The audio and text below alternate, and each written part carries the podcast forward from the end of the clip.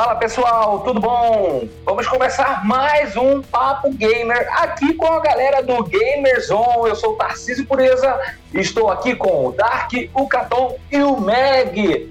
Fala pessoal, boa noite, boa tarde e bom dia para quem estiver ouvindo esse podcast amanhã. Opa pessoal, boa noite, boa tarde, bom dia para todos. Como vai? Tudo bem? Estamos de volta. E aí pessoal, beleza? Dark aqui. Fala pessoal, mais um Papo Gamer 2021 para a gente começa um pouquinho mais tarde. Então, vamos lá. Hoje a gente vai falar sobre aquele console bonito, incrível, o tal cobiçado PlayStation 5. E nós temos uma pessoa aqui entre nós que tem, só tem um impostor que tem um Play 5. Quem será? um impostor. Sou eu, sortudo. Comprei o meu PlayStation 5 em novembro Chegou para mim em dezembro, então eu já estou usando ele há quase um mês. Daqui a dois dias completa um mês que eu estou usando ele. Na verdade, daqui a três dias. E assim, são tantas emoções. Mas deixa eu te perguntar aqui, qual é a maior diferença que você notou assim de um console para o outro, além do tamanho dele, né?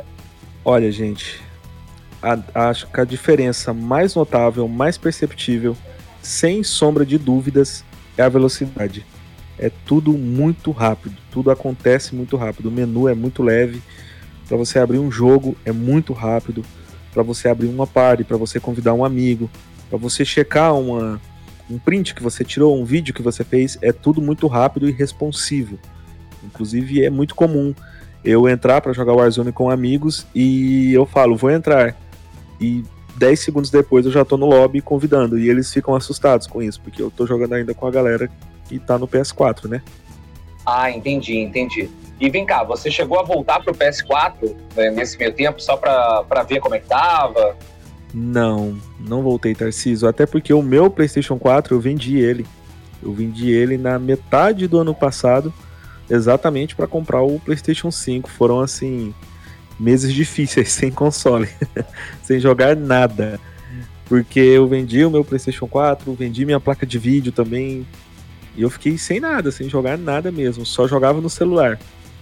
Mas eu tenho uma memória bem fresca assim de como tava o meu PlayStation 4, principalmente nesses últimos anos, principalmente no, no desempenho desse último game que eu tava mais jogando, que era o Warzone. Warzone pesava muito no meu PlayStation 4, muito mesmo. Qual era lembro... a versão do teu PlayStation 4 que tu usava? Era o Pro? Era o, era o primeiro, era o primeiro PlayStation 4, era o Fat. E, assim, era sofrido. Eu lembro que tinha partidas que eu ganhava às vezes, ou que eu fazia uma jogada legal e eu ia gravar. Cara, terrível, péssima ideia. Péssima ideia. Eu gravava e não conseguia salvar a gameplay. Quando salvava, dava uma travada. Inclusive, um, um, um fato que aconteceu, acho que há dois ou três dias atrás, um dos amigos que joga no PS4, a gente pegou uma missão para fazer e eu não sei como que chama a missão, o contrato do Warzone. É um contrato diferente que tem lá, que você tem que chamar um helicóptero e fazer uma extração. Pesou tanto que o jogo dele crashou. Ele caiu na hora. E daí a gente tentou fazer esse contrato mais umas duas ou três vezes e todas as vezes crashou. E eu achei curioso isso. Eu acho que pode ser um bug do jogo, mas também pode ser que está pesando demais o processamento do console, eu não sei. Mas é uma diferença notável, viu? Quem acha que vai comprar e usar e não notar a diferença, ou que a diferença será pouca, tá muito enganado. É, eu imagino que seja também questão do aquecimento, né? Que é o que mais causa essas quedas, assim, o, às vezes o console já está antigo, o cooler já não resfria tão bem quanto no início, às vezes a, o console está com problema de manutenção, já está com muita poeira acumulada, a pasta térmica já está antiga. Aí quando pega um jogo mais pesado assim já de final de geração, o console no antigo não aguenta, ele acaba crashando mesmo. Exatamente, eu estava até comentando antes aqui do Papo Gamer com o Tarciso isso aí. O meu PS4 era assim, tudo que podia estar ruim nele estava, porque eu comprei ele em 2014 e desde então eu não tinha feito nenhuma manutenção. Eu abri alguma vez, dei uma limpada assim bem superficial, nada muito sabe? Muito profundo. E eu senti isso. Eu, eu lembro, inclusive, a época que ele começou a fazer barulho, que me assustou, que eu estava acostumado com um console bem silencioso. E antes da venda, eu não tive coragem de vender ele da maneira que estava. Então eu mandei para limpeza, foi feita a limpeza. E daí eu senti uma, uma melhora, principalmente na questão do, do ruído, né? Diminuiu bastante mesmo, bastante. E o ar quente que estava saindo ao redor dele assim, também eu senti uma melhora. Mas eu não cheguei a testar o Warzone nessa época. Eu só joguei o Far Cry 3, que não é um jogo lá que demanda tanto, né? E aí depois de terminar o Far Cry 3 eu acabei vendendo. E, pô, tu falou do Far Cry 3, dá até uma tristezinha, né? Porque ele não teve nenhuma melhora do... no PS4, cara. Ele é o mesmo jogo que eu joguei no PS3. Olha assim, nossa, cara, é a mesma coisa, não teve nenhuma melhora. É literalmente o mesmo game. Eu jurava que teria 60 FPS e não tem. Foi uma das minhas maiores decepções também. Você agora tocou num ponto é, chave aí. Os novos consoles estão prometendo é, mais FPS, 60 FPS, 4K e tudo mais. E você falou ali que tá tudo muito mais rápido, acredito, por causa do SSD, né? Então o menu tá mais rápido, o carregamento tá mais rápido, abrir e fechar um jogo tá mais rápido. Mas e com relação a desempenho, como é que tá os FPS? Alguns jogos eu percebi, já, já andei vendo que receberam patch para rodar melhor no novo console, mas alguns jogos ainda estão, digamos assim, no mesmo jogo do, do PlayStation 4 rodando no, no PS5. Esses que não receberam patch, você sente alguma diferença ou ele ainda é o mesmo jogo como aconteceu com Far Cry aí, que do PS3 pro PS4 era o mesmo jogo? Eu acredito que até os games que não receberam patch, eles acabam se beneficiando da maneira no sentido de que o PS5 mantém um jogo mais estável. Porque alguns games no PS4, até 30 FPS, eles oscilavam muito, né? E no PS5 acaba sendo ali uma coisa mais constante. Um exemplo é o The Last Guardian, que é um game que teve sérios problemas no PS4 e no PS5 a versão digital roda 30 FPS, enquanto a versão de disco roda 60, caso você não atualize. Na época que o jogo lançou, ele vinha sem trava de FPS e por meio de atualização eles implementaram essa trava. Mas mesmo assim, mesmo a versão de 30 FPS, ela roda estável, que é uma coisa que no PlayStation 4 nem sempre era realidade. Mas deixando de lado esses games que não tiveram esse implemento e falando dos que tiveram, eu experimentei dois games, né? Que o primeiro é o Ghost of Tsushima, que é assim, é uma experiência maravilhosa. Para quem já joga no PC, talvez isso não signifique tanta coisa, não seja algo impactante. Para quem sempre jogou nos consoles, vai ser uma umas, uma, uma experiência transformadora. Porque é muito bonito jogar 60 FPS assim, travado, sem nenhuma queda, sem nenhuma oscilação. É uma experiência transformadora, é muito bom. E eu tô muito feliz que a galera vai poder jogar agora dessa maneira. Será mais comum. E eu também joguei um pouco de Fortnite a 120 FPS. E mais uma vez, para quem joga games online, é uma experiência transformadora, é algo que dificilmente você consegue voltar atrás depois e não ficar decepcionado ou ficar incomodado, entende? Não que 60 FPS seja ruim, mas se você tiver os 120 FPS, provavelmente você vai querer usar os 120 FPS. É, mas depende um pouco do teu monitor também, né, para jogar 120, né? Sim, sem dúvidas, sem dúvidas. No, no, no caso do Fortnite, eu baixei o game exatamente para fazer esse teste porque tá rolando essa questão da incompatibilidade do PlayStation 5 com os monitores. E aí eu fiquei na dúvida: será que o meu vai funcionar e tudo mais? Baixei o game, coloquei o console no modo performance e ao contrário do Xbox One, do Series X, que você pode ir no menu e já deixar ativado o 120Hz, no PS5 não funciona assim. Esse modo só é habilitado quando você abre um game que tem suporte a 120 Hz. Então, a partir do momento que eu abria o Fortnite, o, o, o monitor já entrava no modo 120 Hz. Inclusive tem o contador de Hz nele que mudava na hora. E daí eu ia no menu, ativava o modo 120 FPS e rodava assim maravilhosamente bem. E inclusive no game você pode desativar a qualquer momento. Durante a partida, no meio da partida, você aperta Start, vai no, nas configurações e coloca 60 FPS de novo, se você quiser. É bem interessante a maneira como fizeram no Fortnite. Você não precisa reiniciar o jogo, sair do game, não. É durante a partida. Você ativa e desativa o 120 FPS, como você bem entender. E no caso do Fortnite que você está citando aí, quando você habilita esse 120 FPS, a resolução ela diminui ou ele, ela se mantém? O que, que eles diminuem no jogo para compensar e aumentar a frequência de hertz? Bom, eu acredito, como meu monitor é Full HD, eu acredito que quando você joga em 60 FPS, como a maioria dos jogos, fique no 4K. E quando você ativa o 120 FPS, essa resolução caia.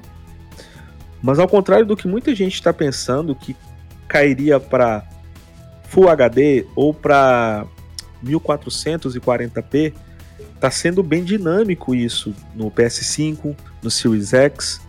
Eles estão usando diversas resoluções. Tem game que está rodando a 1200p, tem game que está rodando a 1300p. Está sendo assim bem variado. Mas no meu caso, eu não senti uma perca de resolução. Mas acredito que porque o meu monitor é Full HD. Então, desde o princípio, eu estou rodando o game em Full HD, né? Uma duvidazinha rápida, é... não sei se você chegou a testar, em questão de carregamento de um jogo pro outro, por causa do resumo do, dos jogos que você pode fazer no Play 5 e no próprio Series X. Estão falando que é muito rápido. Você já chegou a testar, tipo, ver se tem uma grande diferença, tipo, entre Fortnite e algum outro jogo muito pesado? Olha, eu fiz essa troca do Warzone pro Ghost of Tsushima. Eu achei muito rápido. É muito rápido. Eu não sei se é mais rápido que o do Series X, né? Mas é uma ferramenta, inclusive, que eu uso menos do que eu esperei, menos do que eu achei que eu usaria, entende? Porque eu sou um cara que começo a jogatina e eu fico num jogo ali e tal, e é muito difícil eu jogar vários games num curto período de tempo, ou jogar num período de tempo tão longo em que eu troque de game, sabe, várias vezes. Eu usei para teste, testei essas funções, testei várias funções na verdade, e eu gostei. Como eu falei, é um console extremamente rápido. É algo assim que é como quando você monta o seu primeiro PC ali, aquele PC gamer bem turbinado e você fica assustado, porque você estava acostumado a usar um PCzinho da Xuxa, sabe? Essa é a sensação. E como está funcionando a questão de interação social, tipo, do, do Play 5? Eu sei que eles falaram bastante disso, tipo, nas conferências, falando que ia ser mais dinâmico do que o do Play 4. Até, tipo, uma outra coisa também, como é que tá funcionando a questão do sistema de assinatura dele, dos jogos que estão dando de graça, e como é que tá funcionando é, essas ferramentas todas? Olha, a questão social do console, para mim tá a mesma coisa do PS4. Mas é válido ressaltar também que a maioria dos meus amigos estão no PS4 ainda. Então algumas funções estão limitadas. Uma delas é o SharePlay, por exemplo. Eu tentei dias atrás compartilhar a minha tela com um dos meus amigos e não tem como compartilhar entre PS5 e PS4 por enquanto. É... As pares estão funcionando normalmente. E entre os meus amigos que têm o PlayStation 5, aí sim, aí tá funcionando o compartilhamento de tela, né? O, o Picture in Picture tá funcionando o SharePlay, tá funcionando tudo perfeitamente bem. Só que uma ressalva que eu gostaria de fazer é que eu esperava que fosse ter mais facilidade nessa questão social. Porque eu percebo que muita gente está com o console e não sabe das funções, não sabe do que ele tem de novo, sabe? Tá usando ali mais a questão superficial de você convidar um amigo para party e ficar só naquilo. É, um outro exemplo é o Share Factory, né, de edição de vídeo. Também tá lá, mas é difícil você ver ele ali no menu, é difícil você mexer nele. Então, assim, eu acho que faltou mais isso, de fazer uma, um, talvez uma, um marketing maior dessas novas funções. O problema seria o marketing ou seria a interface que não é familiar? Pode ser também, pode ser, porque eu, eu, eu, eu talvez ache que seja mais o marketing, Cleiton, porque a interface, por mais diferente que seja, ela é parecida com um controle, entende? Ao mesmo tempo que é diferente, é familiar, você se, se acostuma muito fácil, muito rápido. Mas eu não vi muito falando sobre isso mesmo. Eu lembro que quando eu vi a, o, o, primeiro momento que eles mostraram Picture in Picture, eu esperava que fosse algo mostrado antes, para a gente digerir essa ideia e tal. E não faltando uma semana, duas semanas para o console sair. Que a essa altura do campeonato, eu acredito que está muito em cima da hora, entende? Mas sim, para algumas pessoas a interface vai ser um mistério. Porque tá diferente, tá bem diferente. E deixa eu te perguntar uma coisa. É, você falou aí rapidamente do controle. Fala pra gente como que tá sendo a experiência com esse controle novo, que falaram que o DualSense é incrível, né? Eu acredito que esse é o, o, o aspecto mais diferente do, do, PlayStation 5. É o primeiro que você vai, assim, falar: Uau, tô na nova geração. Porque, como eu falei, em questões ergonômicas, a pegada é estranho, porque é um controle novo, mas familiar. Você joga meia hora com ele, 40 minutos, e parece que esse sempre foi o seu controle. Parece que você não mudou de controle. E já as funcionalidades dele é assim, é surreal. Como a gente sempre vê as pessoas falando que não adianta explicar, porque só pegando que você entende e é a pura realidade. Só quando você toca nele você sente que é uma coisa assim de outro mundo. É inclusive uma experiência obrigatória para todo mundo que compre o PlayStation 5 jogar o Astro, o Playroom lá, porque é muito assim. É a demo perfeita que eles fizeram pro DualSense. É muito legal, muito legal mesmo. Mas, entretanto, todavia, já está havendo muitas reclamações né, de controles quebrados e tal. E eu sou um cara muito cuidadoso com tudo que eu tenho. E quando eu joguei a primeira vez o Astro Playroom, a, a questão de vibração do controle é assim, é surreal. É incrível como eles usaram sons para fazer você sentir sensações durante o jogo. Isso é assim difícil de explicar. Já a questão do gatilho, é... eu esqueci como é que chama gatilho, gatilho áptico, não é? É áptico mesmo. Isso. É áptico mesmo. É algo assim que em alguns momentos que eu usei no Astro, eu gostei, achei legal. Mas é algo, cara, que na primeira meia hora eu já senti, cara, isso força muito o botão. Essa é a sensação que eu tive. De tipo assim, de medo. Eu tive uma sensação de medo. Porque em certos momentos você tem que fazer força para apertar o botão, porque o botão tá empurrando o teu dedo com muita força. Lembrando que ele já vem setado, se não me engano, no máximo. Ele já vem configurado no máximo, né, na força máxima. E assim, é legal. Você joga, você fica surpreendido, mas eu imaginei que isso a longo prazo, se você usar e abusar dessa função, ela pode danificar o controle. Essa é a sensação que eu tive. E pelo visto já está acontecendo com o pessoal, né? Galera que está jogando aí Assassin's Creed, que é um jogo muito grande, leva muito tempo, já está começando aí a surgir os primeiros controles com um defeito ali no L2 e no R2, exatamente os botões que tem essa resistência. E deixa eu te perguntar, tem como desligar a função ou deixá-la mais leve? Sim, tem. É, ele é bem configurável nesse aspecto. Você pode desligar a vibração dele, você pode escolher entre forte, médio e fraco, se não me engano. É a mesma coisa com os gatilhos, você pode deixar de uma maneira bem leve. Eu ainda não cheguei a testar ele com essas funções no, na configuração leve. Inclusive eu fiquei até curioso, depois eu talvez teste. Porque ao mesmo tempo que é interessante você desligar para poupar o seu controle, acaba assim tirando uma das funções que é o, né, o holofote do, do controle. Apesar que nem todo jogo está utilizando, né? O Assassin's Creed eles implementaram isso por meio de atualização. O Call of Duty Cold War também implementou isso. Apesar que num jogo online eu não sei se isso é uma boa pedida, porque acaba complicando para você, né? Realismo Te atrasa, sempre, né? Exatamente. Realismo nem sempre é competitivo. Então, assim, eu vou testar depois, vou testar depois e passo feedback para vocês sobre essa função na configuração leve, porque na configuração pesada, assim, pelo menos para mim, é inviável. eu não recomendaria mesmo, porque eu, eu acho que força demais o controle. Agora, um ponto que acho que vai, gerou uma certa polêmica, né, por causa do próprio Xbox também. Retrocompatibilidade com os jogos do PS4, como é que tá funcionando? Você já, tipo, testou, tipo... Porque a sua versão também é de CD, certo? Isso. Já chegou a testar, tipo, algum CD, tipo, do PS4 no PS5?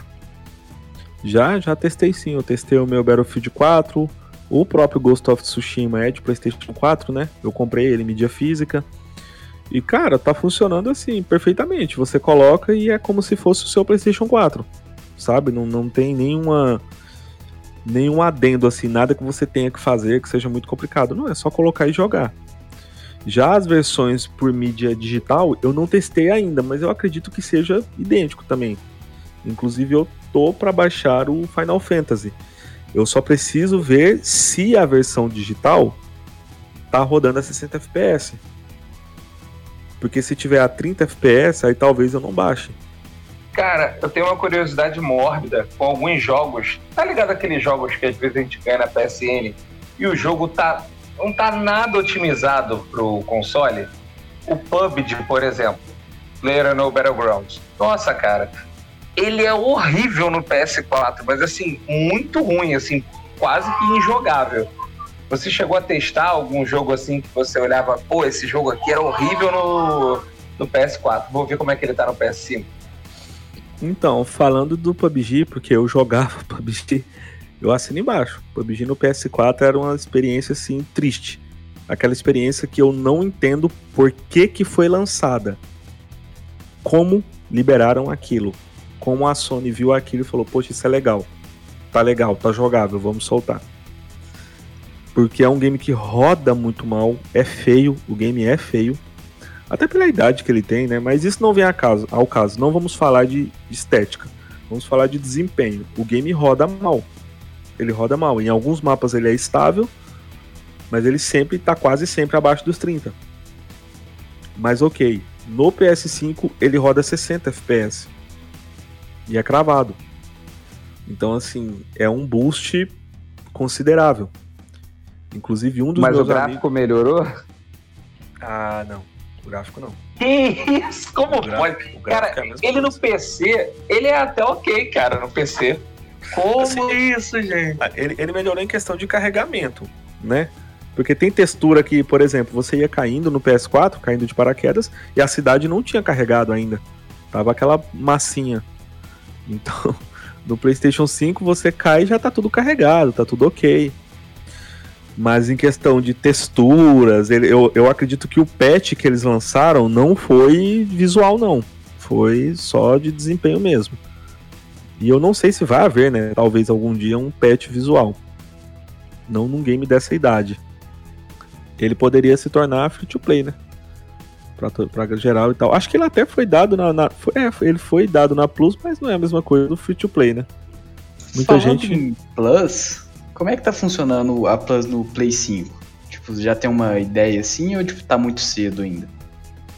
Olha, tá exatamente igual no PlayStation 4. Esse mês eu peguei o. Eu resgatei o Shadow of Tomb Raider. Eu, inclusive, estou fazendo live do Shadow. Apesar que eu não estou gostando do game, mas Tá bem tranquilo, sabe? Eu inclusive coloquei para baixar pelo aplicativo, tem como você fazer isso. Colocar no Play 4 também tinha, pô. Ah, é, é o Gridfall, o, o Tomb Raider e o Man Eater, né? Que é o do Tubarão, isso, que esse é exclusivo do. Inclusive, até uma dica aí pros ouvintes, cara. É... Por mais que você tenha só o PS4 e já tenha a Plus, você pode resgatar os jogos do Play 5 para futuramente pegar um Play 5. Exatamente, já salvem o game na biblioteca. Que daí quando você pega o Play 5, ele tá lá para te baixar. Eu baixei só o, o Tomb Raider. Talvez eu dê uma chance ao Man Eater, né? O, o, game do tubarão. Mas pela curiosidade mesmo.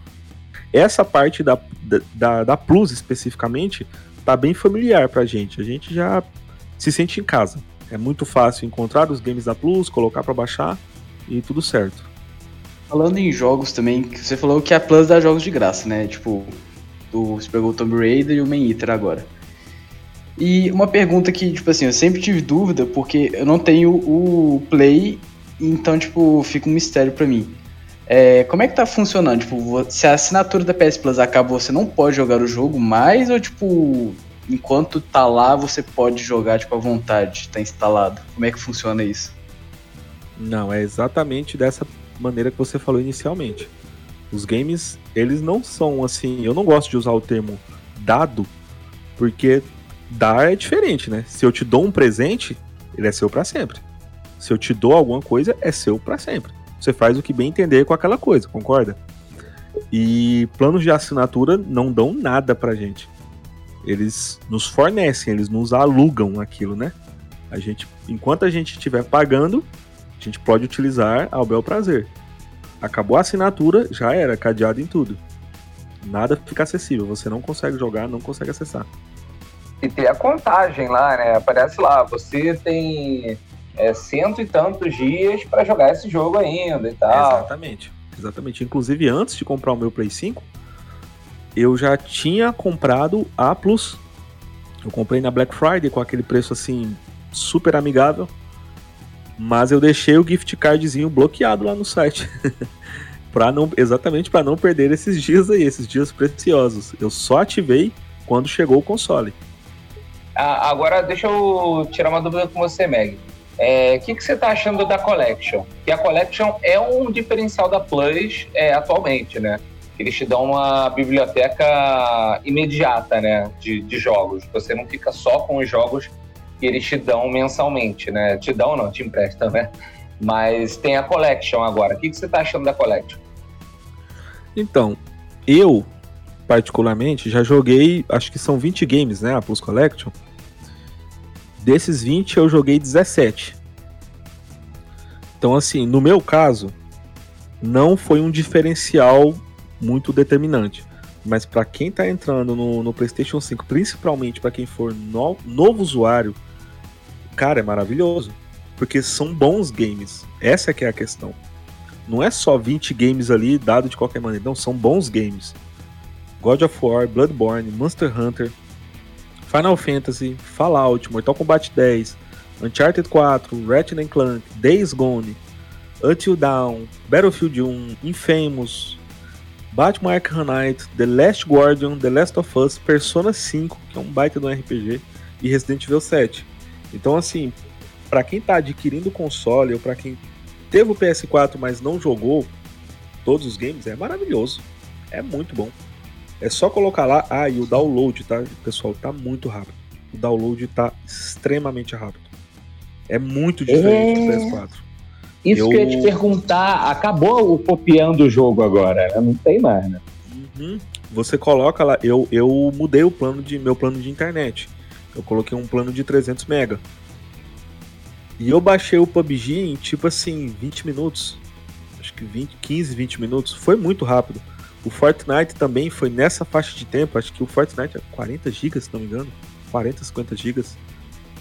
E eu coloquei pra baixar e foi tipo assim, 20 minutinhos, 30 minutos. Foi muito rápido, sabe? Que era uma questão que eu não entendo por que, que acontecia no PS4. Que ele meio que não reconhecia a sua internet. E o download começava rápido e depois ele caía e cada vez ia caindo, caindo mais.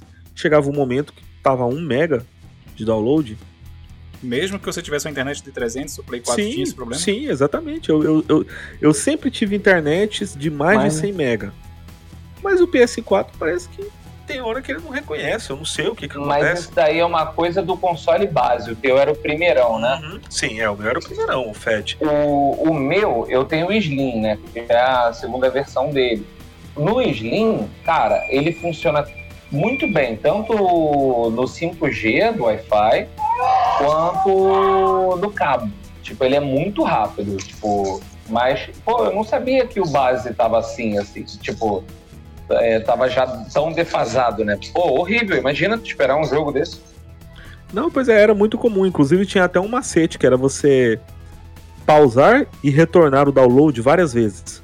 Você pausava, retornava, pausava, retornava. Repetia isso umas 4 ou 5 vezes. E daí o download voltava com velocidade máxima. Mas era muito comum isso, do download começar turbinado e ir caindo, caindo, caindo, caindo, caindo. até ficar mínimo. E isso, assim, no PS5 também é um problema que já era. Foi embora. Agora, se você fez uma transição do PS4 é, FAT, né, a primeira edição do PS4, para a primeira edição do PS5 também. Né? Só que entre um e outro, é, houve aí o Slim, houve especialmente o Pro. A grande pergunta que fica assim na, na minha cabeça é: vale a pena para quem tem de repente um PS4 Pro ir para um PS5 agora? Ou já que tá difícil, que tem poucas unidades, dá, dá para esperar mais um pouco e depois, quando tiver mais consoles, aí tiver mais jogos também, o cara faz a transição? Então, Cleito, eu sempre participei dos grupos de PlayStation no, no, Facebook e tal, e essa é uma pergunta muito recorrente. Sobre o pessoal perguntando se vale a pena, se deve comprar agora, se deve esperar. E eu sou categórico nisso, que valer a pena é algo muito subjetivo. Depende do quanto você tem de dinheiro, depende se você tem, tem outros planos para esse dinheiro, depende se você está satisfeito com o seu PlayStation 4 quanto tempo que você tem o PlayStation 4. Então, assim, é muito subjetivo. No meu caso, como eu já ressaltei, eu estava sem nada para jogar. Eu não tinha mais PlayStation 4, eu não tinha mais PC, eu, estava sem jogar nada. Então, para mim, valeu muito a pena. Respondendo à sua pergunta sobre para quem tem o PS4 Pro, eu acredito o seguinte: o PS4 Pro ele é cerca de 30% superior ao PS4 base. Essa é a diferença quantitativa. Eu acredito que o PlayStation 5 é muito superior ao base, ao PlayStation 4 base. Então, consequentemente, ele também será muito superior ao PlayStation 4 Pro em questão de desempenho, velocidade e tudo mais. Disso eu não tenho dúvidas. Mas sobre valer a pena, depende do que, que o cara joga.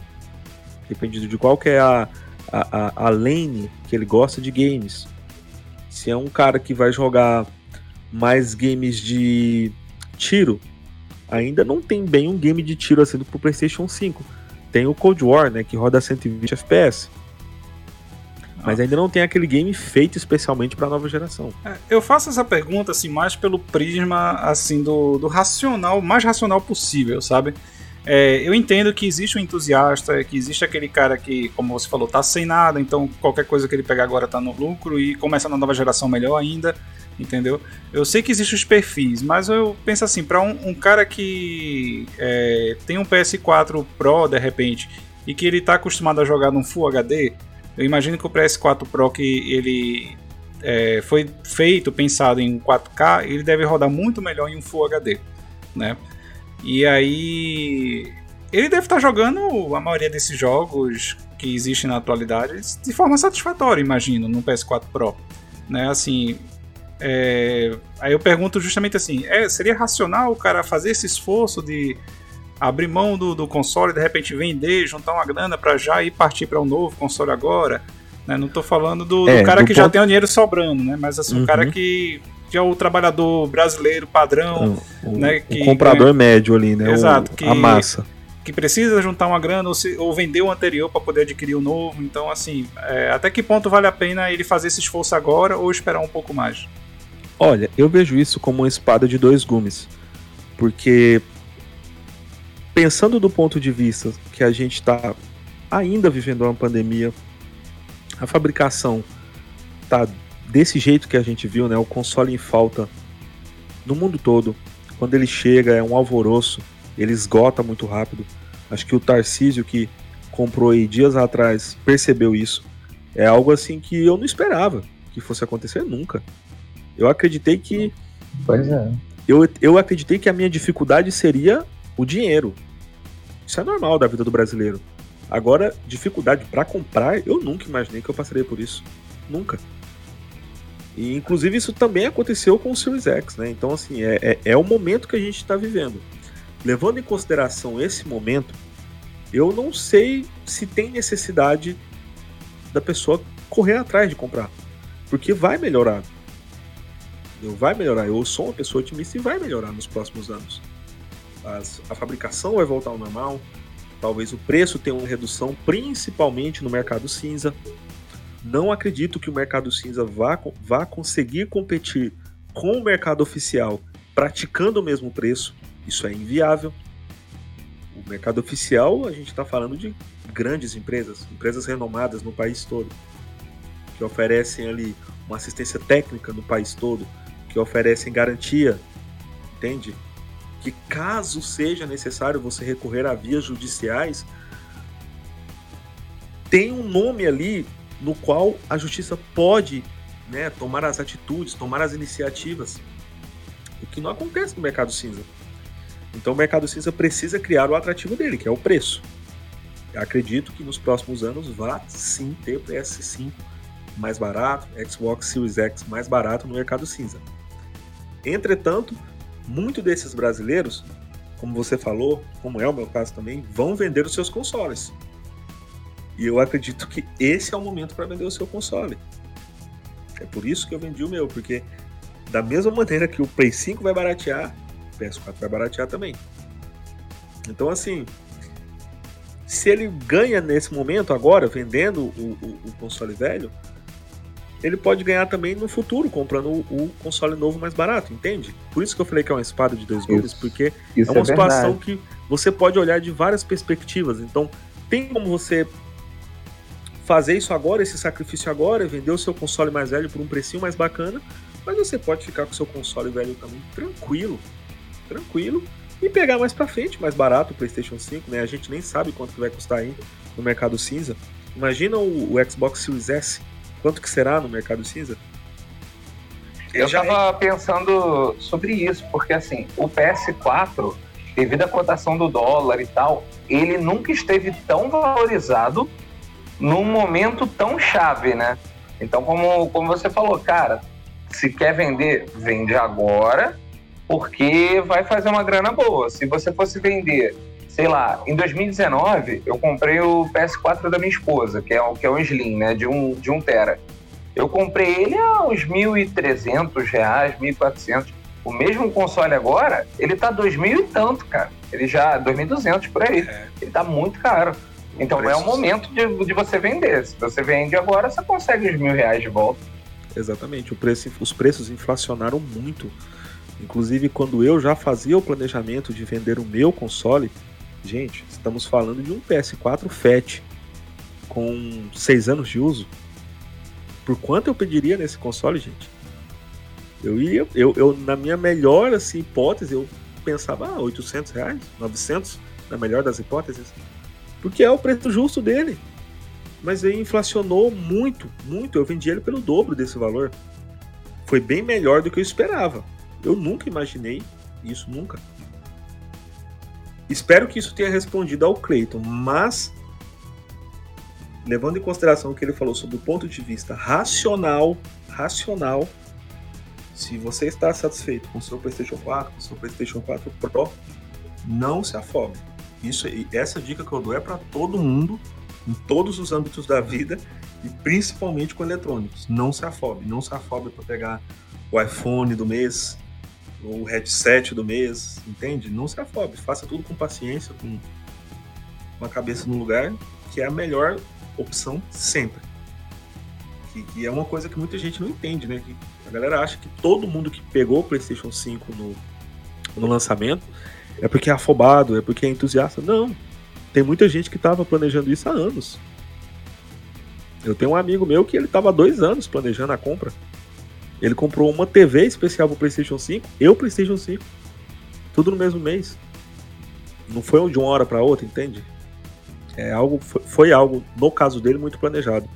Mas se você está satisfeito com o seu, espera que vai melhorar. E aquele cara que vira e fala assim: pô, eu tenho a grana para comprar o Play 5 aqui, né? Eu sou um cara que eu ligo para 4K, para FPS e tudo mais. Gosto da, dos jogos da Sony. Pô, eu pego um Pro e gasto com o jogo, o que sobrar, ou eu pego um PS5? Qual é a resposta que você dá para esse cara? Eu indicaria o PlayStation 5 e não o PlayStation 4 Pro. Porque é igual a gente estava conversando aqui. Eu acredito que o PlayStation 4 Pro vai te atender esse ano, ano que vem. Mas esse papo de que os games também serão cross-gen, vai chegar uma hora que isso vai ficar para trás. E assim, não acho que vai durar muito. É o gargalo da indústria, né, cara? Até porque o próprio. Os, cara, olha que louco. O PS4 Pro, ele parou de ser fabricado no Japão. No resto do mundo, nas outras fábricas, ainda deve ter fabricação. Mas ele parou de ser fabricado. Aos poucos, é, vão começar a botar o pé no freio aí e vai virar aquela coisa de você não conseguir encontrar mais no mercado normal. Daqui a uns dois anos, só vai ter PS, é, PS5 vendendo nas lojas, né? E vale ressaltar também que o próprio desenvolvimento dos jogos agora, tipo, tá mais facilitado pro PlayStation 5 do que pro próprio PS, PS4, sabe? Então, tipo assim, é aquela coisa que o próprio Meg acabou de dizer. Chega uma hora que os jogos, tipo, acabam e você fica sem opção. Então é mais fácil ir pro PS5 mesmo. Mas tem uma questão aí defendendo um pouco até a, a linha do CrossGen, que eu achei muito inteligente de algumas empresas. Muitos jogos que estão sendo vendidos agora, tu dá uma olhada na PSN ali, na, ali no, no PlayStation 4, né? Você vê que tem lá os jogos que tem a, é, você compra ele e ele já tem a versão do PS4 e PS5, tipo Assassin's Creed, aquele Mortal Phoenix Rising, Watch Dogs Legion, vários jogos estão com essa pegada, né? Já não ignorando o mercado do PS4, afinal são cento e poucos milhões de unidades vendidas. É, porque também a grande parte da comunidade tá no, no, Play 4 ainda, na geração passada.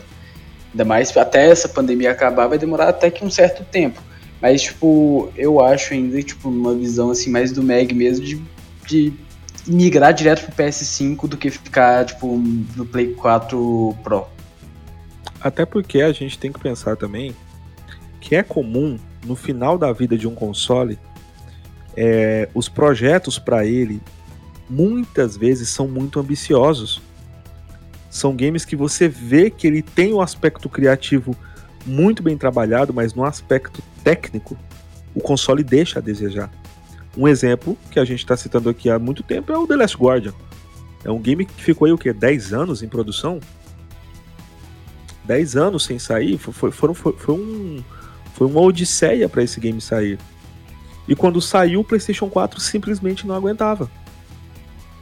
Não aguentava é, o game um projeto... em toda a sua glória, né? Então, é. assim, cada vez mais isso vai acontecer.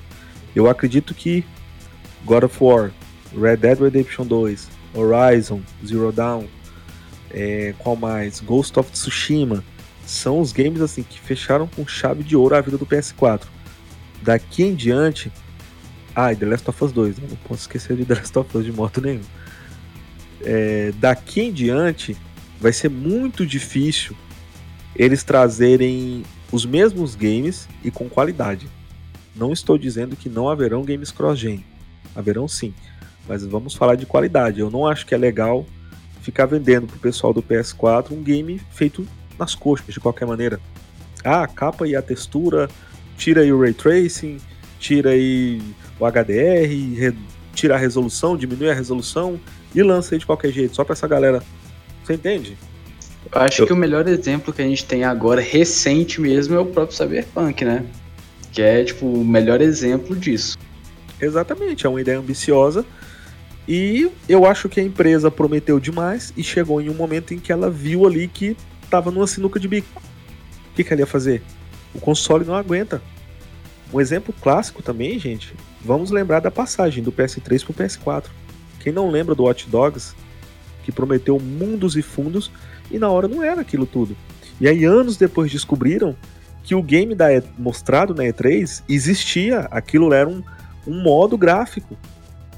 E eles tiveram que capar o jogo para não ficar feio tanto para o PS4 quanto para o Xbox One, porque eles já lançaram defasados. O PC aguentava aquele game em toda a sua glória quando ele lançou, daquela mesma maneira que ele foi mostrado no, na E3. Mas os consoles não, então teve que haver ali uma paridade, né? Então acabou prejudicando quem estava nos consoles. Por quê? A gente pagou o preço full no jogo, como qualquer um, mas não teve a mesma experiência que foi mostrada, né? Muito bom, galera. Esse foi mais um Papo Gamer falando sobre o console PlayStation 5. Muito obrigado. Até a próxima. E, pessoal, dá um tchau aí para quem está ouvindo. Pessoal, é sempre muito bom estar aqui com vocês, conversar, trocar uma ideia. Né? Para mim é um prazer e fico sempre feliz em ter vocês aqui nesse Papo Gamer. Então, pra gente, pessoal que está aí ouvindo a gente, obrigado pela presença de vocês aí, por ter ouvido até aqui. Um grande abraço e até o próximo Papo Gamer. Boa noite, boa tarde, bom dia a todos que acompanharam aqui o Papo Gamer. E como sempre, um prazer estar aqui e trocar ideia com vocês, gente. Contem comigo sempre. Pessoal, foi um prazer estar aqui com vocês de novo, com o Meg, com o Clayton, com o Tarciso. E até a próxima. Valeu, galera. Até a próxima. Fui!